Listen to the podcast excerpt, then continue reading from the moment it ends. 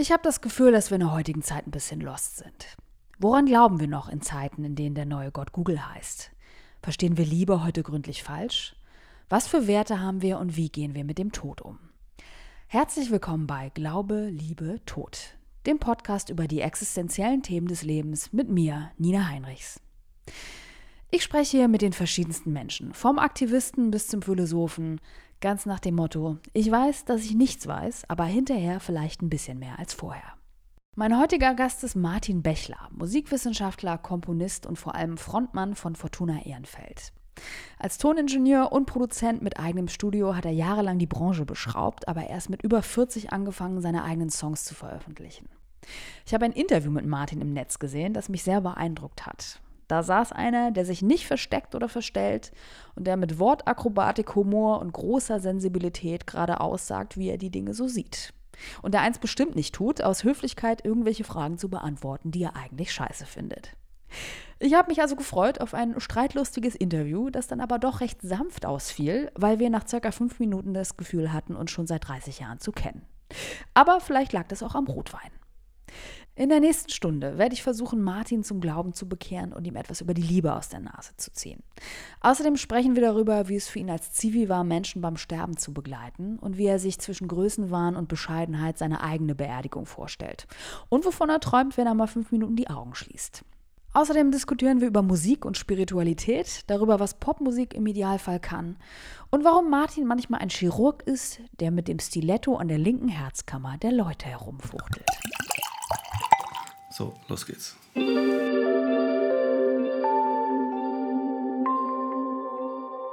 Martin, mhm. wir reden heute über Glaube, Liebe, Tod. Toll, das ist wie so, wie, wie findest du das? Als, als wären wir seit zehn Jahren zusammen und ich hätte aber einen Spitznamen gehabt, weißt du, wie so Mäusezähnchen oder so. Ja. Und immer wenn es ernst wird, dann nennst du mich nochmal vollen, Martin. ja, Martin. Ja. So. so klingt das. So ist es aber gar nicht. Ja. Glaube, Liebe, Tod. Mhm. Wie, ähm, womit möchtest du anfangen? Wie findest du es das überhaupt, dass wir darüber sprechen heute? Naja, chronologisch ist das doch richtig, oder? Erst der Glaube, dann die Liebe, dann, dann der, der Tod. Tod. Dann sollte man in der Reihenfolge irgendwie das auch machen, oder? Ja. Bist du religiös? Nein. Nie gewesen? Nein. Warum nicht? Ähm, weil ich, mh, mm, seit ich angefangen habe, denken zu können, äh, ist mir sofort klar geworden, dass das ein Lückenfüller ist, dass Religion ein Lückenfüller, Lückenfüller ist. Das ist, bespielt eine Grauzone die unser Gehirn nicht leisten kann. Ne? Wir sind nicht in der Lage, das zu denken. Also füllen wir diese Lücke mit einem fragwürdigen Inhalt. Und ich habe mich immer als Kind der Aufklärung äh, begriffen. Und das war, fand ich immer den interessanteren Weg, ne, rauszufinden und Dinge zu verstehen, als irgendwie zu sagen, aha, das verstehe ich nicht. Mhm. Dann holen wir uns mal den Onkel Gott und der, weiß ich nicht, faselt dann einen daher von der Sandale und dem brennenden Kirmeskranz. Nö, war nicht so meins. Ich wollte immer lieber wissen und verstehen. Und ähm, aber ich meine, man kann ja auch glauben, ohne die Institution, ohne Kirche und das ganze Bromborium, also ohne Religion. Mm, also woran glaubst du? Ja, nee, kann man, äh, wenn man die Zeit dazu hat, wenn einem langweilig ist, kann man das. Also ich sage ja auch zum Beispiel immer, wer sich tätowieren lässt, dem ist langweilig.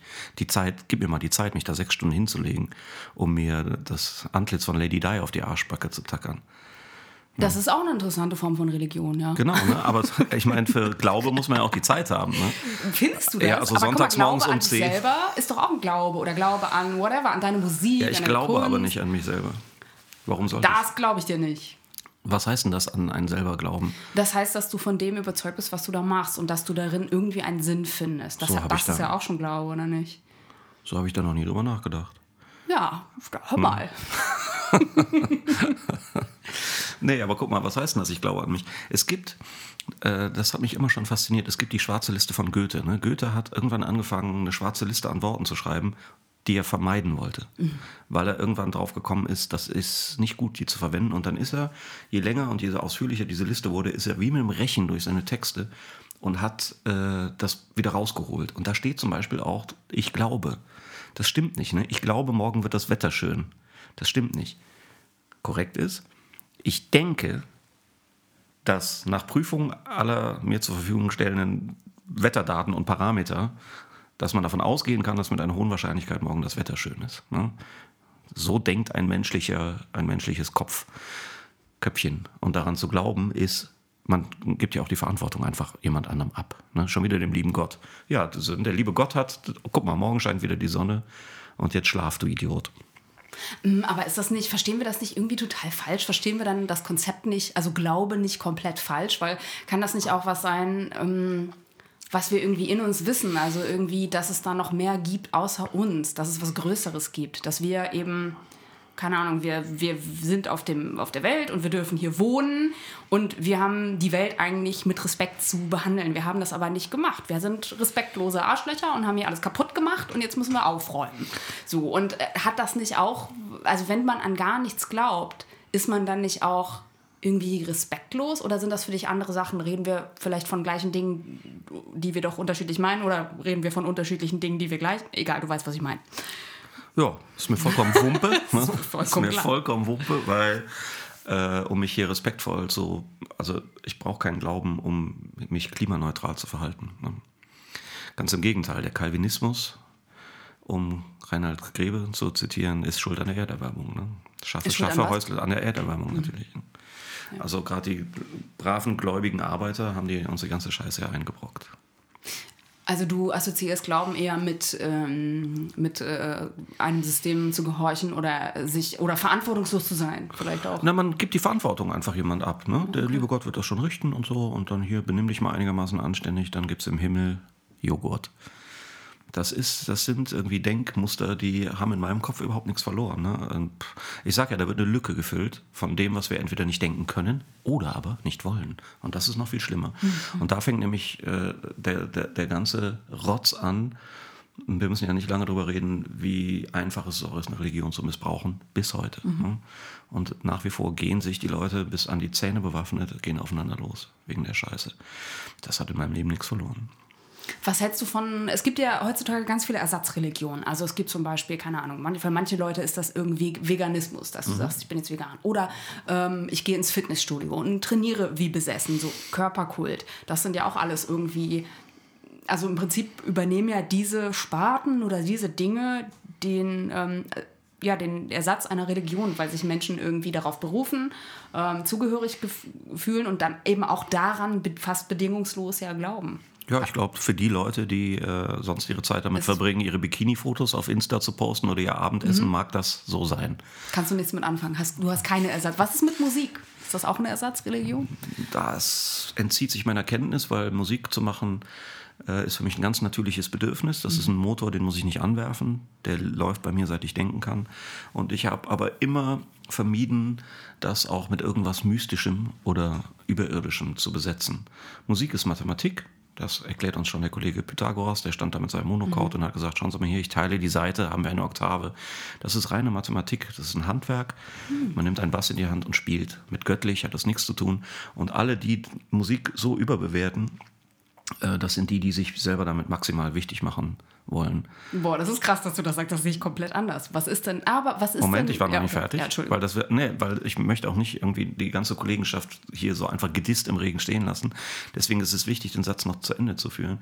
Weißt du, viele Leute machen sich halt auch maximal wichtig, wie Musiker sind die Architekten des Himmels. Das ist irgendwie so, eine, so ein halbwarmer Satz. Äh, und den benutzen am liebsten Musiker, um sich maximal wichtig damit zu machen. Die Kiste dreht sich aber, was Musik auslösen kann. Weil da bin ich dann ganz bei dir. Wenn wir, wir, Musiker mit dem Handwerk fertig sind, Musik kann in Menschen Emotionen und Gefühle auslösen. Die sind kaum zu erklären, gehören in die Gefühlswelt, aber auch das bitte nicht überbewerten. Das sind Gefühle, wie man hier in Köln sagt. Mm, naja, also es gibt ja, es gibt ja tatsächlich ganze Sparten von ähm, spirituellen Musikern. Das Problem ist nur, aber auch, dass sie vielleicht teilweise etwas übertrieben haben dann äh, in ihrer, mit ihrer Spiritualität und, und, dem ganzen Zirkus, der drumherum aufgebaut wurde, Sunrock zum Beispiel. Ja. Ne? Aber ähm, ich glaube schon, dass man durch eine Art, ähm, ja, so eine Art Durchlässigkeit oder dass es gibt ja auch Songs, die quasi aus dem Nichts kommen, mhm. dass dir einer sagt, ich habe keine Ahnung, wo das herkam. Ähm, Richie Beirach hat mir das, glaube ich, neulich erzählt, ein Jazzmusiker. Da sagte ich, der Song hat sich von selber geschrieben. Mhm. Ich bin da in den Zug gegangen und ich habe den einfach geschrieben und dann war der fertig. Der war so. Das sind Geschenke, die bekommt man selten. Ähm, ja, gut, aber das ist ein Talent. Ne? Ich behaupte, ich habe das auch. Ich stehe manchmal morgens auch auf und der Song ist da und der ist fertig. Aber nochmal, es ist, wir müssen prinzipiell uns, finde ich, von der Idee verabschieden, dass das irgendwas Göttliches ist. Mhm. Äh, der Song ist morgens nach dem Aufstehen da, weil ich A, über die Systematik in meinem Denken und in meinem Gefühlsleben verfüge, sowas in eine Form zu bauen. Und der Rest ist, nehmen wir doch mal was ganz Spirituelles, den Sonnenton meditieren, den Erdenton meditieren. Mhm. Natürlich ist das hochspirituell. Am Ende ist aber auch das Physik, weil der existiert. Es gibt eine errechenbare Frequenz vom Sonnenton und vom Erdenton. Der steht da rum in der Gegend. Ne? Und den wahrzunehmen oder in den hörbaren Bereich zu bringen, das ist ja nichts Göttliches. Das ist Technik. Das ist total spannend, weil ich glaube, dass äh, da gar nicht so viel Unterschied ist und dass die Welten im Prinzip total nah beieinander liegen, was Spiritualität und was auch Wissenschaft und Mathematik angeht und dass einfach die Sprachen aber komplett unterschiedlich sind. Und ähm, ich, ich finde das total interessant. Es gibt ja verschiedene ähm, Bücher jetzt darüber und auch Wissenschaftler, die versuchen, also verschiedene Dinge zu be beweisen, die bis jetzt in die, in die spirituelle Ecke ähm, gehörten. Heilung durch Visualisierung und solche Sachen oder eben auch ähm, Quantenphysik zu nehmen als Erklärung mhm. äh, oder Epigenetik oder sowas. Mhm. Und ich glaube, dass äh, also wir beide wir haben einfach beide recht. Auch wenn es da gar nicht drum geht. Ja, das ist dieses glaube, Unentschieden. wir sind gar nicht da so weit voneinander nee, entfernt, will ich Aber sagen. das Unentschieden äh, bin ich noch nicht bereit äh, zu akzeptieren. Mit okay, Worten, ich versuche dich ja auch gerade nur zu bekehren und ja, äh, genau. nehme die Gegenposition Gut, ein. Wo einigen wir uns drauf, ich habe recht. okay, der Gast hat immer recht. Nein, aber schau mal, Mathematik und also Spiritualität, das ist, das hängt natürlich, das liegt extrem nah beieinander, wenn es nicht sogar dasselbe ist. Eine Sache verbindet mit äh, Musik mit Wissenschaft es, auch Musik ist genau wie eine unglaublich komplexe mathematische Formel in der Lage, komplexeste Zusammenhänge auf einen ganz kleinen Nenner runterzubrechen. Und am Ende kommt ein schöner Song dabei raus, der Leute berührt. Ne? Und das ist ein fließender Übergang. Aber göttlich ist das nicht. Na gut.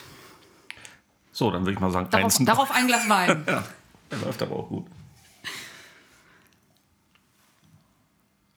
Okay, ich lasse das jetzt so still, auch wenn mir das nee, noch Verstehe mich nicht falsch. Ne? Ich finde auch, ähm, auch mich kann Musik in Gemütszustände versetzen, die mich enorm euphorisch machen, die mich wahnsinnig melancholisch machen können.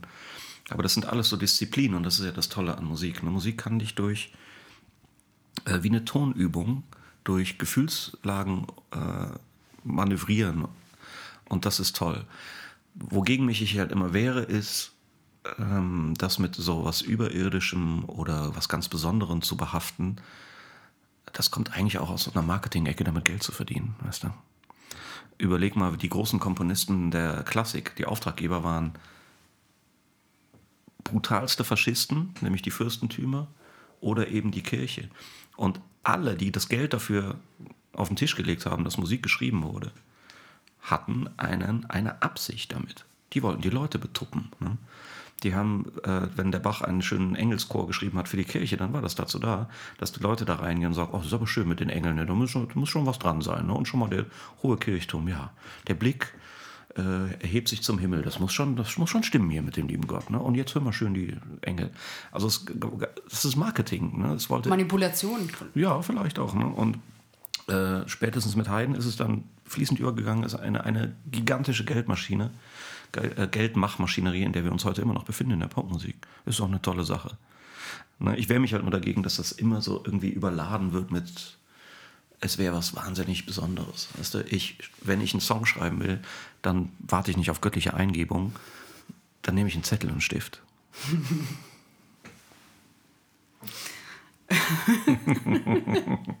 ich dachte eigentlich, du sitzt hier jeden Tag auf, äh, auf deiner Fakir-Matte. Auf einer Wolke. und, äh, genau. Äh, und meditierst und bittest um, um Eingebung. Nee, die Fakir-Matte okay, ist einfach für meine Rückenschmerzen, aber nicht für die göttliche ja, Eingebung. Ich kann mal kurz sagen, wir sind bei Martin äh, im Studio mhm. und ähm, Schenk dir, doch, schenk dir doch noch ein Glas Wein ein. Ja, du trinkst. Ist das der Fortuna Ehrenfeld Wein? Nee. Was trinkst du denn da? Was, im, Glaubst was du nicht, dass ich die Plörre im Ernst selber so? Äh, ich bin im Moment ziemlich auf Malbec, Argentinien. Okay. Und äh, weil das ist so. Das will nicht viel und schmeichelt. Äh, ist, ist, ist sehr sanft irgendwie zu den Synapsen. Es ist ein ganz geschmeidiges Tröpfchen hier. Ich habe jetzt ein Reserva aus dem Jahre 1722. Nö, das gönne ich mir jetzt als. Ne? So, so, so, Das so gönn ein ich mir. 10.000 Euro Wein. Ne? Aus der Titanic haben sie den rausgeholt. Genau. Martin, wir müssen jetzt über Liebe reden. Ja. Ja. Toi, toi, toi. Ich bin gespannt. Ja. So, erste Assoziation, Ja. wenn du das hörst. Ein gewaltiges Wort wird sehr oft missbraucht. Also ich sage jetzt mal eine Zahl, in 99 Prozent der Fälle wird es einfach daher salbadert. Ne? Ähm, ja, das wird ein kurzer Abschnitt unseres Gesprächs, weil Liebe ist was Unverhandelbares.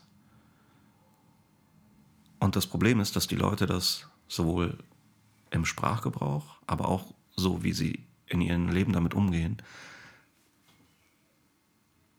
das nicht machen. Das, das als was Unverhandelbares zu begreifen. Wie meinst du das genau? Naja, ne, also nehmen wir mal das Phänomen heiraten. Ne? Da sagt man, ich liebe dich. Und dann geht man da zum Standesamt und sagt, so, das ist jetzt für ewig. Was natürlich generell schon, ne, da Fehler im System, Möb, Zonk. Ähm, kann nicht gehen. Siehst du, und schon kommt, Schon kommt der schon Krankenwagen. kommt der Krankenwagen. Ähm, ja, also ne, es wird lustig damit um sich geworfen.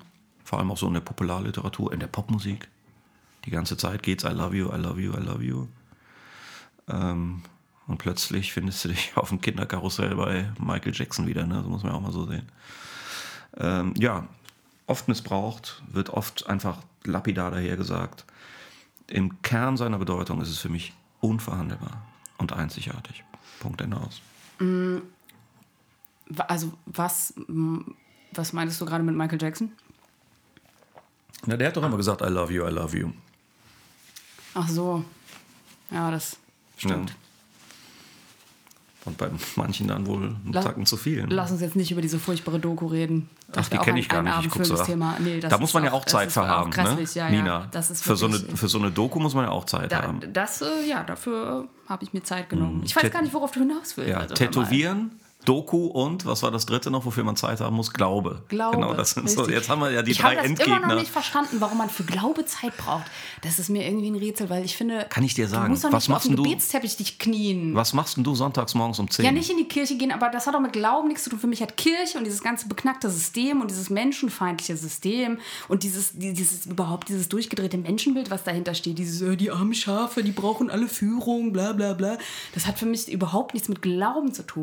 Mich Ich Glaube sitze sonntags morgens um Gegenteil. 10 aufrecht im Bett Du? mit einem veganen Croissant, einer Tasse schwarzen Kaffee und, Und einem? Orangensaft, Laptop auf den Knien und checke Aktienkurse, weißt du? Ich habe anderes das zu ist, richtig, tun. das ist richtig romantisch. Aber man braucht dafür doch auch gar keine. Ist ja auch egal. Ich weiß, weil Glaube ist nicht, wir kommen da nicht mehr, oh, wir kommen nee, jetzt hier nicht mehr zusammen. Wir reden, jetzt, wir reden jetzt lieber über, über Liebe. ich bin okay, auch. also du sagst, ähm, okay, Nerven aber auch da, du machst dann auch hier wieder einen Unterschied zwischen äh, romantischer Liebe, die Hoch der ganze Hochzeitskram und aber eigentlich die, die Essenz der Liebe ist ja was anderes. Und ich frage mich, Das verstehen wir das nicht? Ja, das weiß ich, das fasse ich ja gerade zusammen.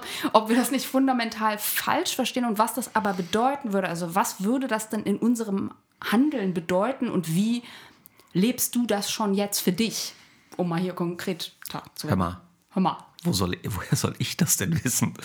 Äh, du hast ja gerade gesagt. Ja, ich glaube, wir, wir basteln da alle in unserem Leben dran. Ne? Also wir stehen Also vor dieser dich jetzt, gewaltigen ja. Aufgabe. Ne? Ja, aber ich glaube, da geht es uns allen gleich. Wir stehen vor dieser gewaltigen Aufgabe, Liebe zu begreifen. Aber wie gesagt, also ne, was ich damit meine, mit diesem unverhandelbar ist, ähm, eine Mutter, deren Kind auf der Straße steht und es kommt der Milchwagen auf das Kind zugerast, die schmeißt sich davor. Punkt, Ende aus. Das ist unverhandelbare Liebe. Sprich, ohne Rücksicht auf das eigene Leben, die eigene Gesundheit, die eigene Freizeit. Das ist Liebe. Aber Liebe ist nicht, sich dahin zu stellen und sagen, guck mal Schatz, ich habe uns eine rosa sechstürige Limousine gegönnt Und Tauben. gegönnt. Und bums aber eigentlich heimlich meine Tennislehrerin. Ne? So, das ist, also so, sagen wir mal so, seit Zweiten Weltkrieg, ne, die, die Kette der Verlogenheiten in den Beziehungen ist lang und schmerzhaft. Wir kriegen das irgendwie in der wahrscheinlich einfach viel zu, äh, uns geht es einfach zu gut, ne? in der Wohlstandsgesellschaft, wir kriegen das nicht auf die Kette, die Verführungen sind zu groß. Da, wir, wir kriegen die Verführungen beigebracht vor allem durch die Medien. Ne? Also uns werden die Verlockungen wie die Möhren vor die Nase gehängt. Und in der Regel sind wir da zum Scheitern verurteilt. Ne? Ich äh, zäume das Pferd von hinten auf, direkt sagen, komm, wurscht. Heutzutage ist ja eh alles Patchwork, finden Sie nicht? Doch, finden Sie auch. Ja, das, das, das, äh, das ist auf jeden Fall so. Aber ich frage mich auch, ob das nicht. Also woran, woran das liegt und ob sich das nicht vielleicht auch jetzt gerade mal, ob sich das nicht ändern könnte, wenn man Liebe wirklich Ja, versteht. Und zwar heute. Wir beschließen Also das jetzt. sofort jetzt. Genau. Und ab, in 200 Jahren wird in den Geschichtsbüchern stehen, Martin und Nina haben die Liebe für das mitteleuropäischen Kulturzentrum neu definiert Ja. und fortan lebten alle friedlich. Genau, seit dem heutigen Tag. Herzlichen Glückwunsch. Na, Mensch, also da sieht man mal auch wieder, was so ein Podcast leisten Also ich kann. finde ne? auch, ich freue mich, äh, ich habe auch den, den Papierkram schon in der Tasche, Ja, um mal hervorragend. wieder, Geben um Sie mal wieder die andere Seite äh, Ja, Stift. zu erwähnen. Das wird mit Blut unterzeichnet, da gibt es keine Alternative. Aber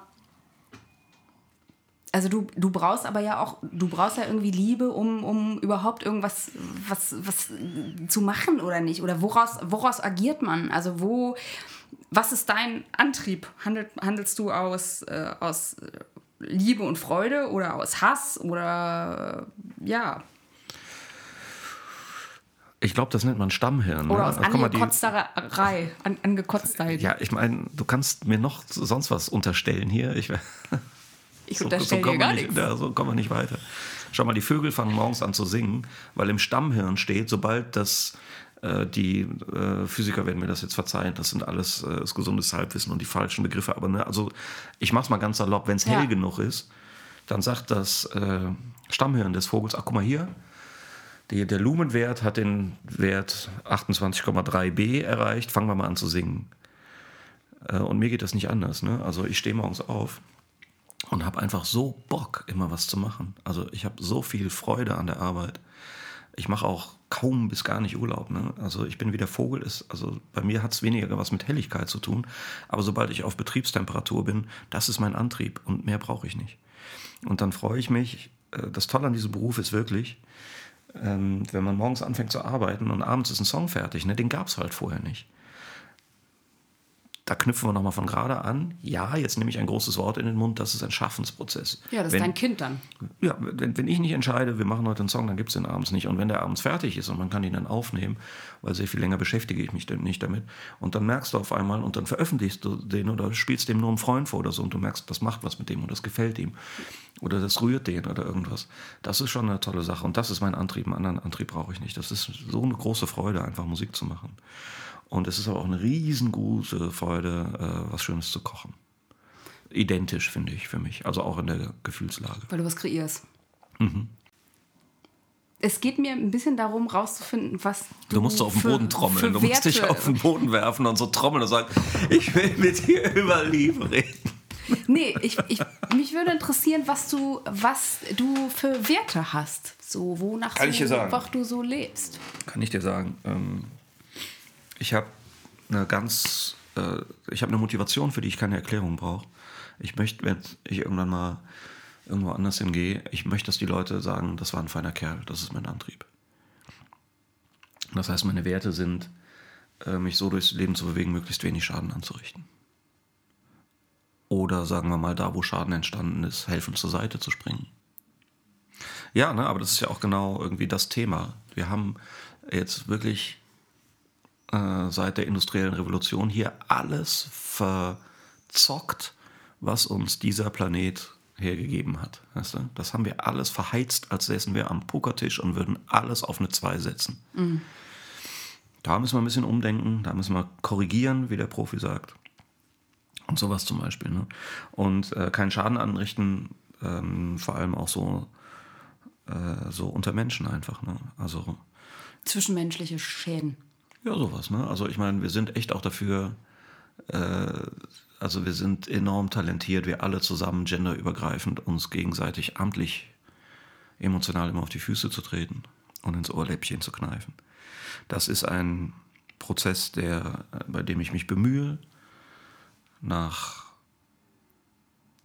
Erfahrungen, die ich vielleicht heute anders entscheiden würde, als ich sie seinerzeit entschieden habe, einfach immer schlauer zu werden, weißt du? möglichst andere Leute nicht zu beschädigen. Emotional. Wenn ich jetzt auf dem Fußballplatz aber, ne? Also stell dir mal vor, du wirst so richtig ausgehebelt. Ich habe früher immer Vorstopper gespielt, gibt es heute nicht mehr. Heute ist das Viererkette. Jetzt kriegst du einen Lupfer und die ganze Viererkette ist ausgehebelt. Du bist der letzte Mann, der Stürmer rast auf den, rast auf den Torwart zu. Du bist der letzte Verteidiger, der es noch richten kann. Dann, ganz klare Sache, Blutgrätsche. Hau ihn um die Sau, der muss ins Gras. Rote Karte riskieren. Äh, deine Fans werden dich lieben dafür. Hä?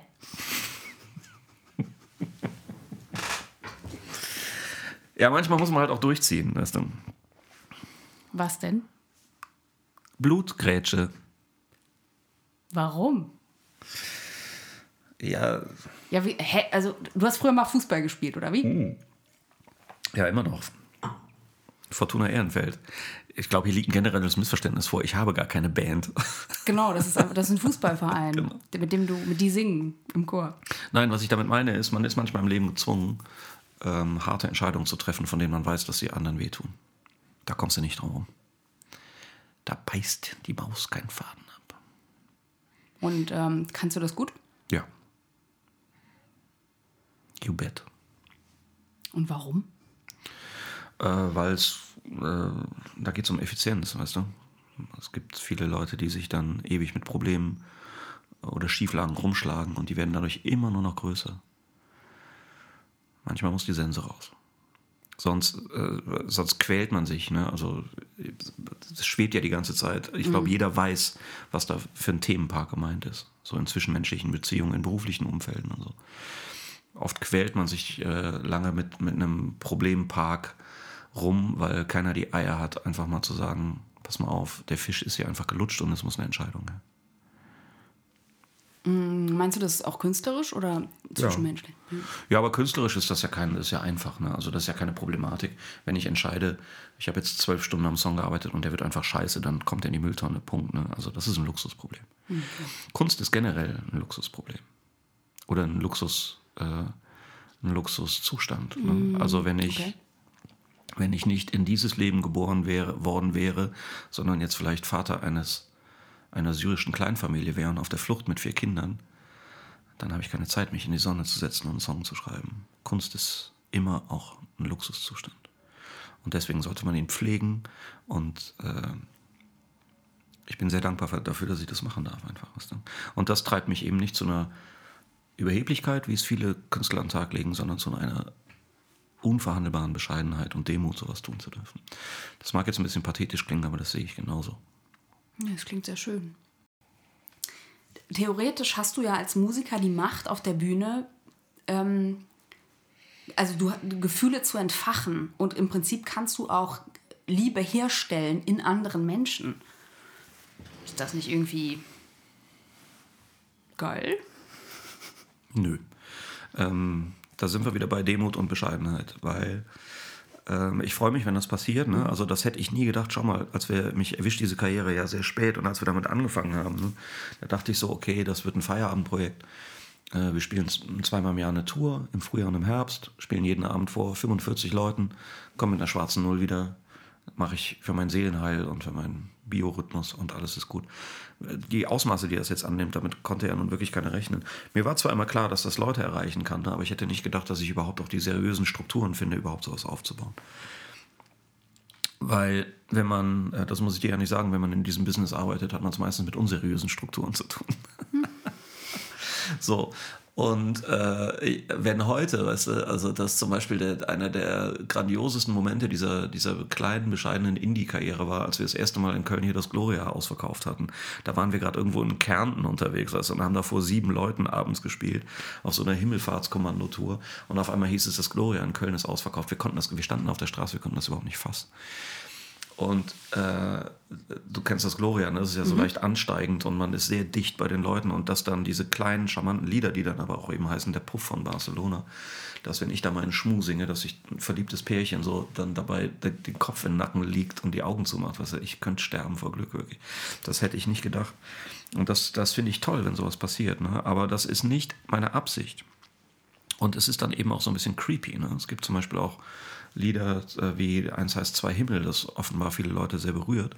Und ich kriege da wundervolle Mails, aber das macht mir natürlich Angst, ne? weil ich sage mal so, ich bin zwar froh, dass das in vielerlei Hinsicht oft interpretiert wird, von ganz kleinen Problemchen bis hin zu dem Problem aller Probleme, dass dir jemand flöten geht, im schlimmsten Fall, weil er stirbt. Und dann, ich kriege so wundervolle Mails, aber die machen mir halt auch so ein bisschen Angst, weißt du, weil ich denke immer, oh Gott, was habe ich da angerichtet, das wollte ich nicht, Hilfe. Und das ist, berührt mich total, wenn abends nach dem Konzert Leute vor mir stehen, die mir ihre Geschichte dazu erzählen, aber es macht mir auch einfach ein bisschen Angst, weil ich habe so das Gefühl, ich wäre wie ein Chirurg, der mit dem Stiletto in der linken Herzkammer der Leute rumfuchtelt und da habe ich nichts verloren, verstehst du? Ich will einfach nur kleine Songs schreiben. Aber es hält sich so ganz gut die Balance. Wir haben zum Glück eben auch unheimlich äh, jetzt fällt mir, ich wünschte mir würde das richtige Adjektiv einfallen, aber es ist wahnsinnig schwer, eins dafür zu finden, weil man bräuchte eigentlich 200. Wir haben unheimlich angenehmes Publikum, weißt du, so, so irgendwo zwischen Zuhören und Abfeiern und hang loose und aber auch ganz in sich gekehrt sein. Und es hält sich so ganz gut die Balance, wenn die mir so nach dem Konzert sagen, was es mit ihnen macht. Ne? Aber ich wundere mich schon sehr, wie weit das gekommen ist und ich schäme mich immer so ein bisschen dafür, in dieser Rolle zu sein, so nah an die Leute rein, ranzukommen. Ne? Wieso? Ja, weil für mich sind das kleine, charmante Lieder. Ne? Und äh, mir macht es ein bisschen Angst, wenn ich sehe, wie groß die für manche Leute werden. Woran glaubst du, liegt das, dass äh, Fortuna jetzt so unglaublich erfolgreich ist? Äh, das, da bin ich mir ziemlich sicher, das kann ich sehr genau beantworten. Das liegt eben an einer gewissen Unschuld. Ne? Das wollte von Anfang an nichts. Das heißt, wir haben nicht wie die Marktstrategen um einen äh, langen Kartentisch gesessen und haben irgendwie mit Marktforschungsdaten irgendwie geguckt, äh, was wir machen müssen, damit wir im besten Fall, wenn wir noch eine Damenbinde dazu verkaufen, einen maximalen Profit erreichen können. Und das spüren die Leute und das mögen die. Und das mögen die Leute, wenn sie aufs Konzert kommen und die Musik hören, weil man merkt es anderen Produktionen eben auch an. Weißt du, ich finde den Mainstream super. Ich finde das total klasse, dass Leute auf Charts produzieren und das können, weil auch das ist eine Kunst. Ne, es ist diese ewige Mucker-Diskussion von Atemlos von Helene Fischer. Schreib mal so einen Song. Die Hookline ist mördergeil, verstehst du? Das musst du auch erstmal können. Auch das ist, ein, das ist eine Kunst für sich. Und wir machen das halt anders. Und äh, wir, also es ging eigentlich nur darum, diesen Hirnquark in eine poetische Form zu bringen. Und das ist kein Betrug am Kunden, so wie es vielleicht, äh, also die Leute riechen das, weißt du, wenn, mhm. wenn sie einen neuen Popsong vorgesetzt kriegen, der einfach dazu da ist, möglichst lang im Sommer in den Charts zu stehen. Und die, und das Problem ist immer, die, die Leute, vor allem bei den großen Plattenfirmen oder die Leute, die sehr viel Geld in sowas investieren, die denken, die Leute sind blöd. Das ist ein Irrtum. Die Leute sind nicht blöd. und, und, die, und die, die Klugen Sachen? kommen bei uns aufs Konzert. Ich sage nicht, dass die mhm. Dummen den Scheiß hören, aber was denn, ein Popsong ist ein Gebrauchsgegenstand. Wenn der Last Ketchup-Song, den höre ich doch auch zum Bügeln. Wenn ich bügel und es kommt der Last Ketchup-Song, dann freue ich mich, weil er mich für eine Sekunde mich von der Trübsal meines Alltags. Okay. Weißt du? Und Fortuna war halt immer an, also ne, die Idee war immer eine andere. Die Idee war lediglich Piss einfache Lieder von vier Akkorden für ein poetisches Konstrukt zur Verfügung zu stellen. Einfache Lieder, auf denen diese Sprache fahren kann. End of fucking list. Und das merken die Leute, ne? Wir, dass, dass da nichts Strategisches dahinter ist, denen das Geld aus der Tasche zu ziehen. Wir sind einfach happy, wenn die Theater voll sind, damit wir Musik machen können. Mm, wenn ich mich recht erinnere, also du hast ja nicht immer, du, hast ja nicht schon immer deine, mit deinen, bist nee, anders. Also du hast schon immer Songs geschrieben, aber hast die nicht rausge... Also bist damit nicht an die Öffentlichkeit gegangen. Guck dir das mal an, ich verklage die. Ich hab, jetzt habe ich extra mal mir Flipflops mit so einem Fußbett gekauft, weil alle sagen, hier diese Ipanemas soll man nicht tragen, ne, weil es scheiße ist für die. Jetzt guck dir das mal an. Jetzt habe ich für hier im Outdoor... Martin hat eine schwere, schlimme Eine schwere Verletzung, ja. am Fuß. Also in Outdoor, Schicki, Ehrenfeld, gentrifiziert Kackladen, weißt du, da habe ich für Scheißgeld Flipflops und jetzt habe ich eine, also das, das hat mir den Fuß aufgescheuert. Die verklage ich. Ja, jetzt mal nicht ablenken hier, ne? So, das ich wollte wissen, wie viel Mut du gebraucht hast, um deine Songs ähm, zu veröffentlichen. Ich habe keinen Mut gebraucht, ich habe Zeit gebraucht, nämlich die lagen immer rum. Meine ersten Skizzen habe ich so mit 12, 13, 14 geschrieben. Mhm. Das sind bis heute die besten. Ähm, Worum ging es da?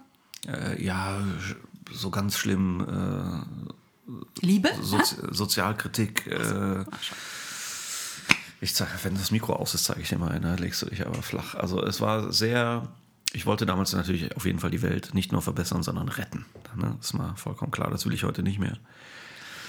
Ähm, Oder? Damals hast du bestimmt auch noch an was geglaubt mit zwölf. Nö, gar nicht. ähm, Frage vergessen. Äh, was war die Frage? Also ich habe jetzt erstmal gefragt, wann du, äh, so. wie, ob du Mut gebraucht Ja, hast. meinst nee, genau, Zeit. Ähm, und äh, ich hatte wirklich ein sehr spannendes, aufregendes Leben. Mir hat nie irgendwas gefehlt. Ne? Ich habe mich irgendwie nach dem Abi dann äh, zwar entschieden, durch ein Musikwissenschaftsstudium mich in der Nähe der Musik aufzuhalten, habe aber damals gesagt, eine Entscheidung, die ich bis heute vollkommen richtig finde, kein Musiker werden zu wollen. Weil ich, hab, da- ich war damals ganz passabler Klavierspieler, Gitarre konnte ich damals noch gar nicht, habe in der Hochphase der Pubertät als Gegenreaktion im elterlichen Heizungskeller angefangen, Schlagzeug zu spielen. Und äh, also unterm Strich, ich war ein, ein, ein Provinzrocker, weißt du? Thank God, dass das damals nicht, dass ich nicht gesagt habe, so Freunde, das war so die Zeit zu Pearl Jam, weißt du, ich im Bartik-Hemd mit langen Haaren, ach du Scheiße. und ähm, dann habe ich studiert und habe mich sehr früh selbstständig gemacht, mit Mitte 20 schon und habe so eine Produktionsfirma gegründet mit Studio und so. Und mir hat nie was gefehlt, aber trotzdem habe ich immer weitergeschrieben für mich. Weil jetzt sind wir wieder am Anfang des Gesprächs, weil es ein Motor ist, der von Anfang an läuft. So. Und der Stapel, der wuchs einfach, also der passte einfach in kein Zimmer mehr. Und dann, sagen wir mal, durchaus auch mit Anfang, Mitte 40 aus einer gewissen Bequemlichkeit raus. Also mir ging es gut. Äh, Ich hatte, die Firma lief gut und so und ich hatte plötzlich Zeit.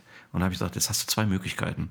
Tätowieren lassen oder Songs schreiben. Oder an Gott glauben. Ich habe mich für die Songs entschieden und ich habe gesagt, okay, was hält dich jetzt eigentlich davon ab, dem mal Raum zu geben? Das war der Faktor eins, Zeit. Ne? Einfach, es war der Zeitpunkt gekommen, dass ich gesagt habe, das Zeug liegt da rum, hast du jetzt die Chutzpe, das zu machen?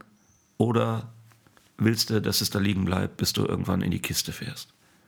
Und dann habe ich gesagt, das packen wir jetzt mal an. Der zweite ganz entscheidende Faktor war ein wundervoller Mensch, der heißt René Tinner und ist der, der bis jetzt alle Platten teils ganz, teils mitproduziert hat. Das ist ein ganz alter Hund, hat seit den späten 60er Jahren schon irgendwie die ganze Ken-Diskografie äh, gemacht, hat äh, das berühmte Ken Studio gehabt in Weilerswist, Wist, hat da in den 80er Jahren schon die wirklich heißen Sachen hier in Deutschland produziert, nämlich zum Beispiel Trio und so. Weißt du, also der hat mit der internationalen Avantgarde gearbeitet und das, wenn du den mal triffst, das Faszinierende ist, das ist ein ganz bescheidener, stiller Schweizer.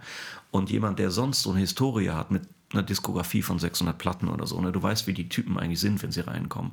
Nämlich Pimmel auf den Tisch und ab geht die Luzi und eine Anekdote nach der anderen. Ja, die richtig guten ja eigentlich nicht und die richtig großen habe ich nie so erlebt. Ja, aber ich glaube, du hängst Waren auch eher- echt mit krasseren Typen zusammen als ich. Ne? Also wenn ich so sehe, was du so machst, ich hab, kenne solche berühmten Leute ja gar nicht, mit denen du so im Clubstall die, gehst. Die, die Jazzy Grammy-Gewinner, ja. Genau. okay.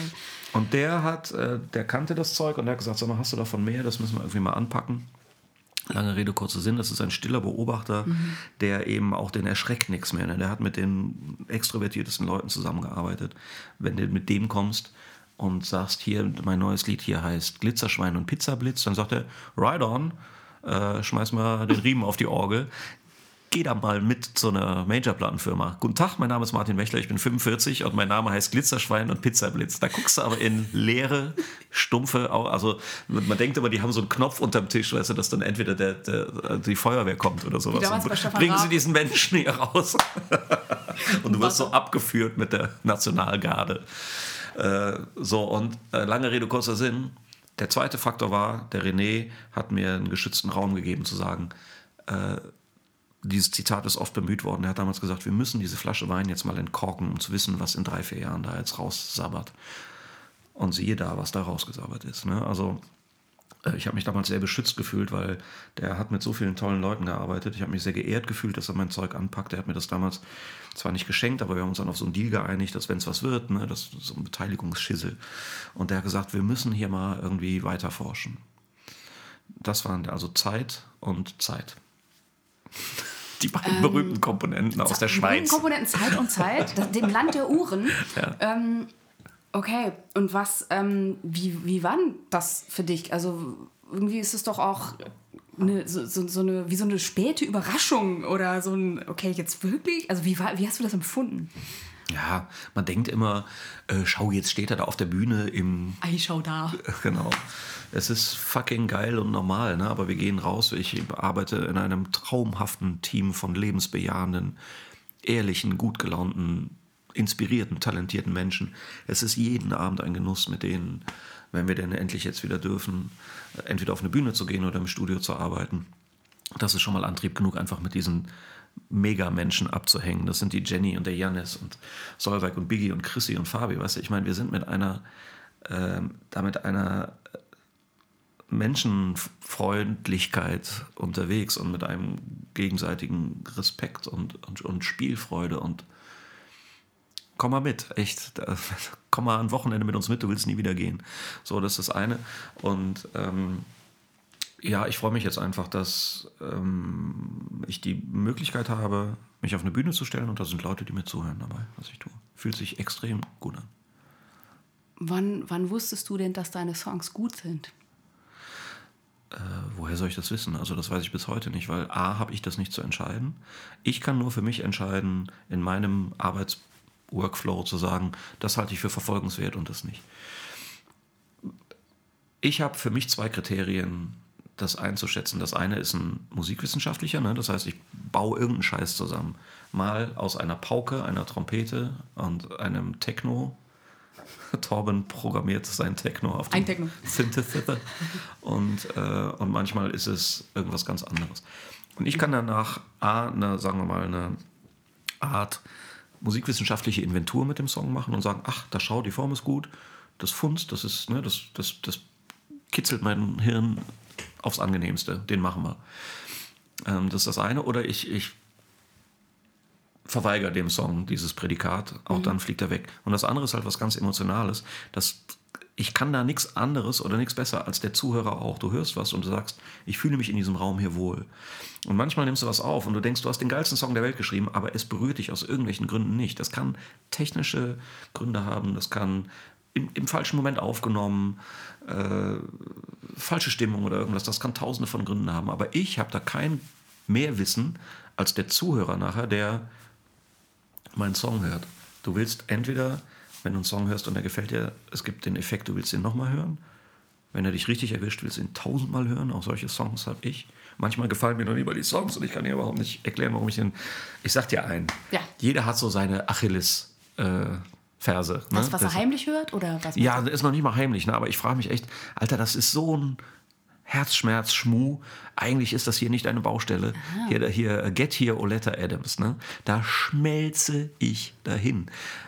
Und ich kann es nicht erklären, ich muss es dir auch nicht erklären. Es ist eine Kombination. Popmusik, ob die dich erwischt, ist immer eine Kombination aus dem, was du hörst und, und, und in was du als Rezipient, in welcher Gemütslage du gerade bist. Und da haben wir alle unsere wunden Stellen und deswegen rennen wir in einen Plattenladen oder heute nicht mehr so, aber die coolen Dudes halt doch äh, und wollen unbedingt wieder, weißt du, wie, ein, wie, wie eine Sucht. Also du willst immer wieder diesen Punkt berührt haben.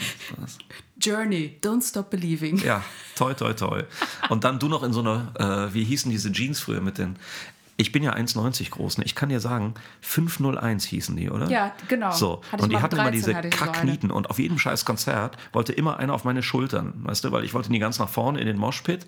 Da war ich mir zu fein für als Arztsohn. Und deswegen hatte ich immer irgendwen, egal welchen Geschlechts, auf meinen Schultern sitzen. Und ich hatte immer nach einem Konzert immer diese scheiß Nieten als Abdrücke in meiner Schulter. und ich stelle mich so hier, äh, du mit wehenden Haaren weißes T-Shirt, am besten noch mit Dirty Dancing Schriftzug und dann so eine 501, halbhohe Hacken und dann dahinter noch so Living on a Prayer. Die stecken in deinem ja. Ohr, die ja. Bohnhaken. ähm, Martin, mhm. jetzt müssen wir über den Tod reden. Ja, geil.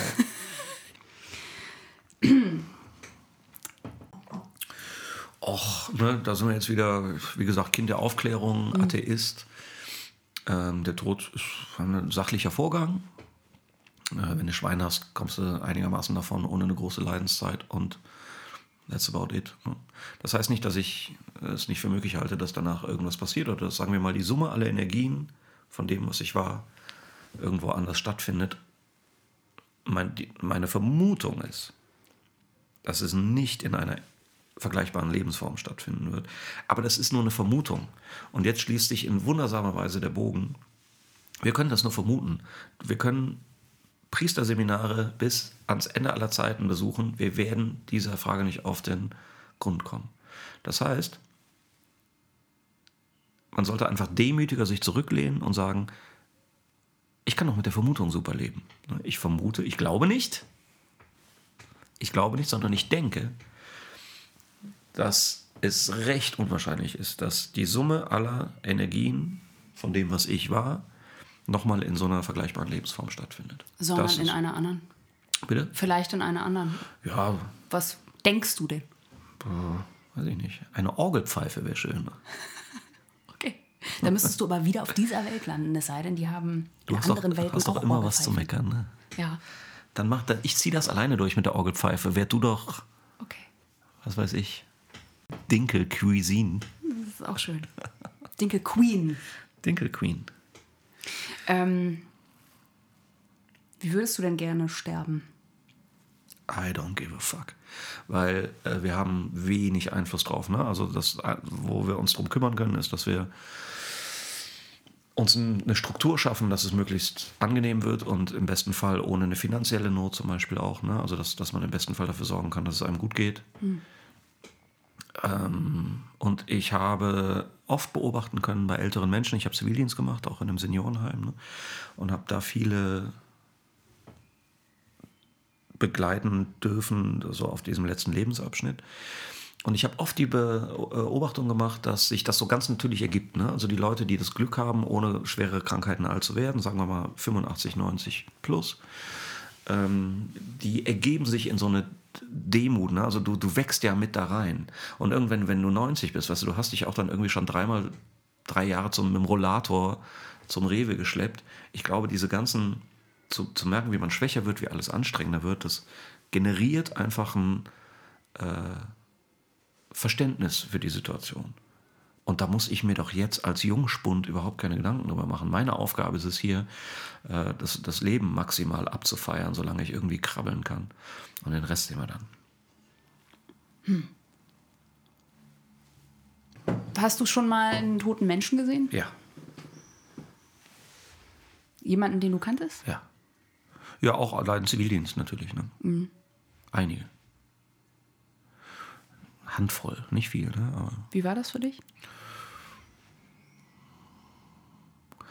Ich finde, dass wenn man einen toten Menschen sieht, dass einem das enorm hilft, diese Situation nicht damit umzugehen, sondern einfach richtig einschätzen zu können. Ne? Also ich nehme an, du hast auch mal einen gesehen und du, du merkst einfach, da ist alles weg. Das ist wirklich tatsächlich eine Hülle. Und das ist ein super Ver eine Verständnishilfe zu sagen, Alter, der Fisch ist gelutscht, hier kannst du nichts mehr machen. Du, da kannst du gegen das Tischbein treten, da wird sich nichts dran ändern. Und auch hier schließt sich in wundersamer Weise ein Bogen, unverhandelbar, wie die Liebe. Du, der Tod ist wie die Liebe, unverhandelbar. Das ist oder es ist nicht. Das ist on-off. Das ist ein analoges Mädchen in einer digitalen Welt. Das ist ein On-Off-Zustand. Und ich finde, eine tote Person zu sehen, hilft prima, die Situation zu begreifen, zu sagen, da machen wir jetzt mal einen Haken dran. Ähm, was ich am gruseligsten finde oder ähm, wie das Wesen weggeht und die Hülle, die bleibt. Ja. Derjenige, der da gewohnt hat, der ist da einfach nicht mehr drin. Man sieht es an den Augen, ne? die Reflexion Ja. der Augen geht verloren. Und wenn das weg ist, dann ist over. Ne? Dann ist wirklich Game Over.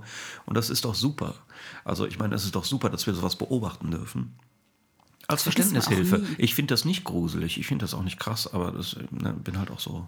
Na, aber wir haben ja in unserer Kultur, ähm, wir haben ja gar nicht so einen Kontakt. Ich meine, es gibt ja Kulturen, ähm, die, ähm, keine Ahnung, da werden die Toten aufgebahrt und irgendwie nochmal angeschaut und sowas. Und bei uns ist es eigentlich sehr schnell, zack, zack, in die Kiste.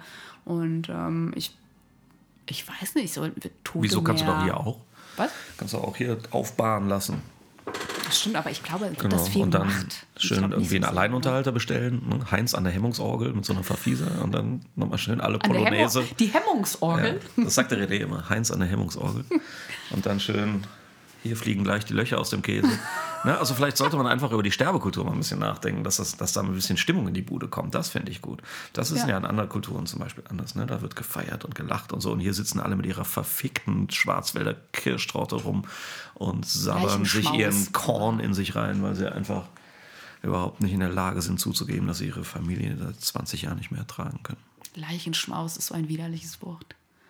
Ist, ich muss dann an Leichenessen denken. Nina, Ja, du guckst zu viel Fernsehen. okay. Ich gucke gar nicht viel Fernsehen. Ja. Hast du dein Testament schon gemacht? Nee. Nee. Nee. Echt noch nie drüber nachgedacht. Man sagt ja auch, jetzt wo ich so auf die 30 zugehe, ähm, Patientenverfügung ne? ist auch echt wichtig. Ähm, ja, ich komme zunächst, ich muss Songs schreiben hier. Komm, wir machen morgen zusammen Patientenverfügung. Gute Idee. Ich habe das auch noch nicht gemacht. War auch noch kein Testament gemacht. Aber wa- was wäre denn, wenn du jetzt noch. Ähm, Du kriegst alles. Wenn du das- jetzt morgen oder wenn du, sagen wir mal, in einer Woche bist du tot. Ja. Würdest du alles genauso machen? Wie bisher? Oder würdest du oder würdest du noch was machen wollen? Und wenn ja, was? Äh, ich würde alles genauso wieder machen. Und ich würde, da ich nächste Woche noch nicht tot umfalle, will und werde alles genauso weitermachen, wie ich es gerade tue. Ähm, denn, weißt du, also normalerweise sagen ja die Leute dann immer, ein Fallschirmsprung. und da sage ich wieder, das ist wie mit dem Tätowieren, weißt du, da muss man auch die Zeit für haben. Ich habe keine Zeit für einen verschissenen Fallschirmsprung. Ja, ich habe. Alter, die geilste Geschichte, aber ich habe früher eine Band gespielt und der Trommler hat dann eine Meisterprüfung gemacht. Also der war, ähm, der hat einen Meister gemacht, Punkt. Und dann haben ihm seine Freunde, der musste dann aus dem Flieger springen mit dem Fallschirm. Und unten haben sie ihm ein T-Shirt gegeben, es ist noch nie ein Meister vom Himmel gefallen. Das fand ich extrem lustig. Ja, geht. Das war die Zeit damals, wissen Sie? Frühe 90er. Mensch, was waren wir verrückt. Mega lustig. Mega lustig. Wir hatten kein Fernsehen, wie Sie. Wir haben mit Kartoffelschalen gespielt. In Ja, Sibirien. das war gut für die Kreativität. Ganz genau. Siehst du ja. Ähm, Höre ich, ja. ja. Ähm, hast du all deine Träume schon gelebt oder, oder lebst du die schon? Oder gibt es noch irgendwas, was du denkst, okay, wenn ich jetzt äh, dich jetzt morgen in einen, also Sarg oder verbrennen? Mhm. Oder was hättest du gern, wenn du jetzt in der Woche tot wärst, dann äh, was, muss ich, was würdest du dann haben wollen? Also ein Traum gehört nicht gelebt, ein Traum gehört geträumt und zwar nachts, wenn man schläft. Also Beziehungsweise wovon, ich mache wovon, träumt, wovon träumt Martin Bechler? ich mach gerne auch mittags nochmal so ein kleines Nickerchen. Oder da mittags. Und da träume ich eigentlich am krassesten. Du, ich schlafe eine Stunde, so Powernap, wie ein Stein. Und das sind eigentlich, da kommen die intensivsten Träume. Also Träume gehören nicht gelebt, sondern geträumt. So, damit das endlich mal gesagt wurde. Und ähm, ja, was, was wollen wir denn noch machen? Ähm, ich muss ehrlich sagen, dass sich viel von meinem Denken gerade auf die Arbeit konzentriert. Das heißt, ich, hier rutscht ein Projekt nach dem anderen nach, was raus will. Und ähm, ich habe keine Zeit, Träume an einem Bungee-Seil zu leben. Ich möchte Platten machen, ich möchte noch ganz viel Musik schreiben. Das ist so, da ist mein Fokus drauf. Meine Freunde, wofür ich ihnen sehr dankbar bin, ermahnen mich geradezu wöchentlich, ähm, dass ich mir zu wenig Pausen gönne und sowas. Und sie haben recht. Aber daran sieht man auch, wo der Fokus ist. Ne? Ich, kurioserweise, die, das Reisen hat sehr gelitten durch diesen neuen Beruf. Ne? Klingt eigentlich verrückt, weil wir eigentlich die ganze Zeit unterwegs sind. Aber wir sind halt nur im deutschsprachigen Raum unterwegs. Ne? Weil's einfach, weil wir einmal Deutsch singen. Und das ärgert mich gerade so ein bisschen, dass die Reiserei zu kurz kommt. Weil ich den Fokus gerade halt sehr auf die Musik setze. Aber deswegen habe ich ja auch, für die, die es nicht wissen, ich habe eine Platte auf Französisch aufgenommen. Und das war wirklich die Motivation zum einen, Europa retten, Populisten verjagen, äh, Neofaschisten raus aus den Parlamenten. Und dazu müssen wir den europäischen Gedanken wieder pflegen.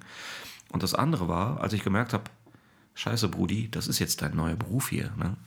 Und nichts gegen Paderborn, München und Zuffenhausen, aber ich habe gesagt, ich möchte diesem Universum Fortuna Ehrenfeld eine Option beifügen, dass wir international arbeiten können. Und honestly, es ist mir scheißegal, was die Franzosen davon halten und ob wir dafür in Frankreich verprügelt werden. Ich will da hinfahren. Und deswegen haben wir eine Platte auf Französisch gemacht. Das heißt, du siehst, ich kann mich eigentlich immer nur über die, über die Arbeit vorrobben, um äh, mein Leben dahingehend zu verbessern, eine Lücke zu füllen, von denen ich denke, dass mir Dinge fehlen. Na, also nochmal eine, also eine Fernreise, nochmal ins Ausland irgendwo weit weg. Das höre ich da jetzt so raus. Ja, aber Fernreise ist auch wieder so, weißt du, Phuket am Arsch. Nee, das ist ja doof da. Ja, wir dürfen eh nicht mehr so viel fliegen jetzt mit dem ganzen Klimakack. Äh, ich beneide sehr den hochgeschätzten Kollegen Reinhard Grebe, der ist irgendwie nach dem Abi, wo alle dann irgendwie eben nach Phuket oder so, ne? Austauschjahr in Amerika, ist der auf einem Frachtschiff nach, ich glaube nach Argentinien, ich weiß nicht mehr weit, aber ganz weit Feuerland runter oder so. Und eben halt nicht auf einem, einem Dampfer mit einer, mit einer eleganten Kabine, sondern man kann sich ja auch auf Frachtschiffen einfach so einmieten, dann hast du halt eine Pritsche. Und weil dir langweilig ist, fängst du irgendwann an mitzuarbeiten und das Deck zu schrubben, weil du den ganzen Tag nichts zu tun hast. Und auf dieser Reise hat er den wundervollen Roman Global Fish geschrieben, wo es darum geht, dass Piraten äh, wirr, also Gräber halt. Ne? Das würde ich gerne machen. Eine lange Reise, eine Fernreise, aber mit Zeit. Also wirklich zu merken, so kommt man dahin. Ne? Pferdekutsche. Äh, ich bin wahnsinnig viel gereist. Hm? Früher. Und ich habe irgendwann begriffen, dass mit dieser Geschichte um Fortuna Ehrenfeld, also früher gingen die Reisen nach außen, weißt du, möglichst weit weg und über See und geil und noch weiter weg und tauchen in Kanada und weiß der Geier was. Äh, und jetzt geht die Reise nach innen, weißt du, aber die ist also die Distanzen sind eigentlich ähnlich weit. Also als junger Mensch willst du natürlich ganz viel raus. Ich will das heute auch noch. Ne? Ich würde, wie gesagt, ich hätte gerne mehr Zeit. Aber ähm, die Reise im Moment ist so nach innen. Also erst ging es raus in den Makrokosmos und jetzt geht die ganze Scheiße zurück. Und das sind, ich merke, dass die Distanzen verdammt ähnlich weit sind. Wenn man so rückwärts in sich reinreist. Also ich meine, unendliche Weiten. Ganz toll. Ich genieße das sehr. Wie ähm, hat das auch bis jetzt gebraucht? Ist das vielleicht was, was du als junger Mensch gar nicht, gar nicht konntest? Oder hat das nichts mit dem Alter zu tun? Kommt das alles, kam das? I don't know. Ich kann, keine, ich kann die Frage nicht seriös beantworten. Schau mal, wir sind, wir, wir eiern so durchs Leben. Ne? Und dann, da hängt eine Möhre und da müssen wir uns noch drum kümmern. Dann ist Tante Uschi krank und was irgendwie, also wir stolpern so, so da durch. Hm. Ähm, oft können wir es uns auch gar nicht aussuchen, ne, weil uns das Leben zum Beispiel in irgendwelche Krisen wirft. Ähm, Zahnarzt oder sowas. Ne? Es ist ja nicht so, dass du mit 14 da stehst und sagst, so, hier ist der Kartentisch auf dem Reißbrett, so stelle ich mir das jetzt vor. It's not going to happen. Und so eiert man sich dann halt so dadurch. Ne? Und du kannst ja noch rückwärts, äh, rückwirkend sagen, rückblickend sagen, retrospektiv sagen, begeben wir uns doch mal auf ein wissenschaftliches Niveau. War das so okay oder nicht? Ne? Und zum Beispiel auch das Phänomen der Midlife Crisis existiert für mich nicht. Eine Midlife Crisis gibt es nicht, weil es ist keine Crisis. Es ist ein vollkommen natürliches Bedürfnis von uns, in gewissen nach gewissen Abständen zurückzublicken und sagen, war das so in Ordnung? Würde ich jetzt nochmal so machen? Und wie, wie machen wir jetzt weiter? Ne? Das ist doch keine Krise. Und Krise, übrigens, ich habe das neulich schon mal in einem ganz anderen Zusammenhang gesagt, nämlich wegen dem ganzen Corona-Schissel hier. Krise ist kein Zustand. Krise ist griechisch und heißt Wendepunkt. Das ist kein Zustand von drei Wochen. Krise ist die Erkenntnis zu sagen, ne, so ist scheiße, machen wir jetzt anders. Das ist gut. Mhm. Toi, toi, toi. Für wen jetzt? Für die Welt? Ja, du bist ja so ergriffen. Ergriffen? Ja. Ich so aus? Ich bin ja ganz gelassen, aber du, du versuchst mir ja hier die ganze Zeit irgendwas äh, super. Na, was na, super na, deep ist aus der Nase ja, zu ziehen? Ja, die Lage eskaliert, die Nerven. Du wolltest dich, du wolltest, hast vorhin, Nase, du möchtest dich gerne putzen. mit mir streiten. Schnupfen. Nee, du, du wolltest dich mit warum, warum wolltest du dich gerne mit mir streiten? Hä, Oder wann habe ich das denn gesagt? Doch, du hast gesagt, du möchtest dich gerne Ach, war ich streiten. Okay, du meinst das gar nicht so, ne? Du guckst so viel Fernsehen. das ist ja wirklich ein Gerücht, Gerüchte, die du hier äh, verbreitest. Nee, ich will nicht streiten. Du bist, du bist doch gar kein oh, oh. Streiter. Du bist, kommst eher mir rüber wie ein Schlichter. Dankeschön, das nehme ich als Riesenkompliment. Vielen Dank. Und noch ein, ein, eine wissenschaftliche Erkenntnis. Äh, Concertare heißt, hat mit Harmonie nichts zu tun. Das heißt gemeinsam streiten. Das ist nicht Harmonie, das ist Reibung. Meinst das heißt Konzert? Concerta. Ja. Und damit ist ja jetzt eigentlich alles erklärt. Ne? Also das ist unglaublich, was wir hier für Punktlandungen hinlegen. Ich denke, das ist der beste Podcast der Welt. Das ist. Also möchtest du jetzt verbrannt werden oder in einen Sarg? Puh, äh, noch nie drüber nachgedacht. Ne? Ich bin Pragmatiker. Äh, also jetzt so Friedhof sehe ich eher nicht, weil hält, also macht anderen Arbeit. Ja, irgendwie weg. So, ne? Im, Im Meer verstreuen? Ach, was weiß Oder ich. im Wald? Ist mir auch kackiger. Vogelfutter? Ja. Welche Vogelart? Äh, Papageien? Der Habicht. Der Habicht kriegt den Martin. Ja, nee, ist also möglichst anderen keine Arbeit machen, ne? weil überleg mal, wie viele Leute sterben. Und jetzt muss sich da auch noch immer einer drum kümmern. Und dann da die, das, das, die Rabatten irgendwie haken oder so, das braucht doch kein Mensch. Da muss man ja auch die Zeit für haben. Tätowieren, Glaube und Grab, äh, Haken. Grabhaken. Da muss man ja erstmal die Zeit für haben, Frau Heinrichs. Nö, weg, fort. Also irgendwie, ja, mehr ist doch geil. Ne? Weil ich glaube, man darf ja auch nicht vergessen, die Leute haben so einen Spaß dran. Ne? Also für, für die für Hinterbliebenen ist das ja auch einfach gut und wichtig, ne? zu sagen, so komm, ähm, jetzt wird hier Fortuna gehimmelt. So, ne? Also die Beerdigungen, auf denen ich war, manche waren extrem scheiße, Schwa Hashtag Schwarzwälder Kirsch, und manche waren extrem geil und anrührig. Ne? Und das ist ja auch das, wir waren gerade dabei, äh, was, was passiert, wenn du einen Toten siehst. Ne? Es hilft dir einfach da mit, diesem, mit dieser Situation, also die einfach wahrzunehmen, dass das vorbei ist. Und da geht es ja auch bei der Beerdigung dran, dass so ein rauschendes Fest werden, so mit viel ACDC und viel Bier und so. Und dann weg damit, also um Gottes Willen, dass da keiner irgendwie ein Grab pflegen muss. Aber so ein Grabstein wäre, also Mausoleum wäre es. Also es muss ja gar nicht meine Leiche da liegen, aber so ein Mausoleum am Brüsseler Platz, die Kirche, ne, also waren wir gerade auch schon, Glaube ist eigentlich überflüssig, wir nehmen die Kirche vom Brüsseler Platz weg, dann gestalten wir die Hallmarkenreuter-Karte so ein bisschen nach mir, wenn ich verschieden bin, dass dann so vielleicht die Bratkartoffeln nach mir benannt sind und sowas. Dann kommt die Kirche Ein weg und Köln. schönes Mausoleum, 1. FC Köln, genau. Geißbock obendrauf. Genau, komm, wir machen so ein Mausoleum im Geißbock obendrauf. Äh, unten wäre so in Kalksandstein, also da, wo jetzt immer die, äh, äh, die Studis sitzen und kiffen, da würden dann so diese, diese ganze breite Front wären so Bärentatzen aus Kalksandstein. Da sind wir aber schon bei drei Meter Höhe und dann kommt so ein hohes mit Säulen. So stelle ich mir das vor. Wichtig ist, dass die Bratkartoffeln im Halli dann nach mir heißen. Weißt du, erst so von, ich möchte gar keine Arbeit machen und dann, so, so, dann direkt so Größenwahn. Nein, aber das Mann macht ja keine Extreme. Arbeit. Man kann ja auch ein Bildungszentrum draus machen. Zum Beispiel für Radiomoderatoren oder so. Also so For- Fortbildungszentrum für Radiomoderatoren. Sowas. Radiomoderatoren, Schreiner und äh. Feierabendrevolutionäre. Bundespräsidenten, genau. Das wird, ein, Ja. das wird interessant. genau. Wieso steht hier Haben Deal. Ja. Was? Wieso steht hier ein Buch mit Bob Dylan Lyrics? Bob Dylan habe ich ganz viel gelernt, nämlich nix. Weißt du warum? Ich, Ja. le- ich, bis heute liebe ich gewisse Dylan-Texte, My Back Pages zum Beispiel. Ich verstehe bis heute kein Wort. Und das ist der Zauber. Popmusik muss nicht alles erklären. Und ich habe bei Dylan gelernt, lass die Scheiße doch da stehen. Und ich trage Dylan-Texte mit mir rum, habe sie nie richtig verstanden. Plötzlich stehst du an der Bushaltestelle als inspirierenden Ort. Und auf einmal verstehst du zumindest eine Zeile. Und zwar Scheiß drauf, wie er sie gemeint hat, sondern wie sie für dich eine Gültigkeit hat. Und das erklärt für mich das ganze Universum von Popmusik. Gib den Leuten eine Blaupause, die für die eine Gültigkeit haben.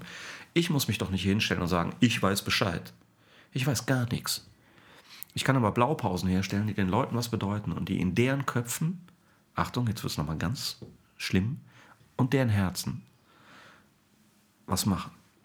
Und das habe ich bei Dylan gelernt, weil ich bis heute gewisse Sachen nicht die Bohne verstehe. Und dafür liebe ich ihn. Und ich habe. Oh oh, erwischt. Ähm, und ich hatte das als Paperback als junger Kerl, habe das damals gelesen, quasi wie eine. Obacht, Bibel. Frau Heinrichs freut sich ein. Man, äh, man verzeihe mir das, den saloppen Straßenausspruch, einen Pin in den Arsch. Und äh, letzten Sommer stehe ich in Sommerschnell, Zeche Karl, äh, haben wir vor T.S. Ullmann gespielt und da kommt ein unheimlich netter Mensch und hat gesagt, ich habe dem mal einen Gefallen getan, es gab keine Karten mehr und ich habe ihn ins Konzert reingeholt. Und der hat gesagt, ich möchte mich in irgendeiner Form dafür bedanken und hat mir jetzt die gebundene Ausgabe geschenkt. Jetzt habe ich beide, weißt du, also da. Frau Heinrichs weint.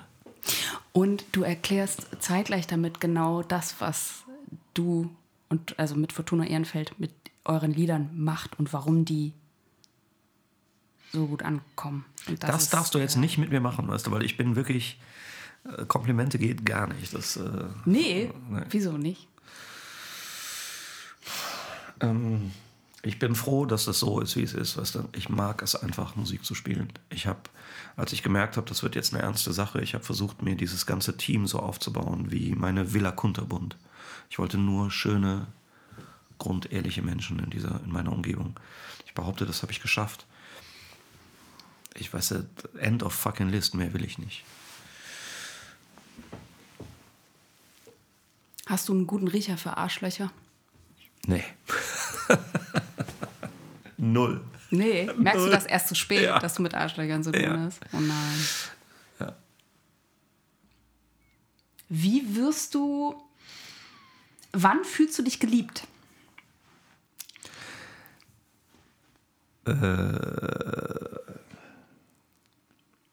Ich versuche dir eine. Ich muss nachdenken, weil ich mir die Frage noch nicht gestellt habe.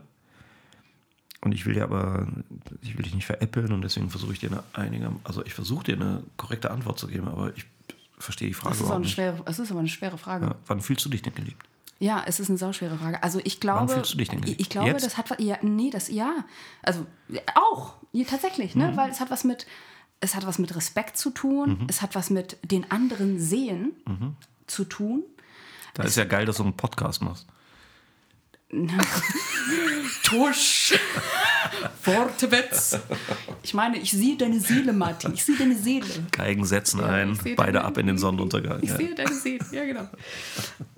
Und, ähm, und mit einer Verbindung zu einem anderen, ähm, die, die positiv ist und die ähm, irgendwie so eine Art Frieden vielleicht bringt. Geil, wir könnten ja aber auch so ein Unboxing-Video machen. Was hältst du davon? Was packen wir denn aus? Ja, pff, weiß ich nicht, aber das ist, hat für mich denselben Gehalt. Weißt du? Ich meine, was soll ich denn darüber formulieren, fabulieren, wann ich mich geliebt fühle? Naja, ich helfe dir ja doch gerade, ist doch interessant. Du, du, äh, Widerstand, Widerstand. Ja. Ja, muss. Ja, doch, musst du schon. Ich wollte Muss sagen, ich durch? Muss, ich wollte sagen, musst du ja nicht, aber Muss ich doch musst du, ja.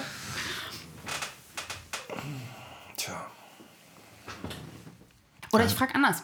Mit wem fühlst du dich wohl? Jenny Thiele, Janis Knöpfe, Ja, aber wie sind die? Also, was bringen die dir entgegen, was für dich Badass. gut ist? mega Humor, äh, an denen ist einfach nichts Falsches. Die können das gar nicht. Die wissen gar nicht, wie falsch geht. Und die spielen tolle Musik. Da fühle ich mich, äh, ja, ey, honestly, nicht geliebt. Ich fühle mich beschützt. Und das ist eine Kiste, die einem oft genug im Leben fehlt. Ja, wir haben viel Angst ähm, in diesem Land. Und Das ist ja wieder ein anderes Thema. Wir haben Angst davor, dass der Sprit zu teuer wird. Nee, ich Und habe dass die Dinkelcuisine Ja, im, nee, äh, das, das finde ich aber nicht, weil irgendwie ich, also ich finde tatsächlich, dass viel, dass, dass viel aus der Angst viel Scheiße passiert, dass man irgendwie sich bedroht fühlt oder dass man, dass, äh, dass es viel ums Ego auch geht und dass das Gegenteil von ähm, Liebe ist nicht Hass, sondern das Gegenteil von Liebe ist Angst, glaube ich. Und ähm, ich, ich Not bad. und ich sage mal, ich glaube, ich glaube, ja, das ist ein, ist ein Jetzt hast du mich aber erwischt. ja, siehst du, was sagst du dazu, Martin? Martin. ja. Warum ist dir das denn eigentlich alles so wichtig? Weil ich versuche, ähm, Sinn, ich weiß nicht, ich versuche zu verstehen, was wir hier machen und was wir für Werte haben, was all das soll und wie wir uns als Menschheit besser entwickeln können.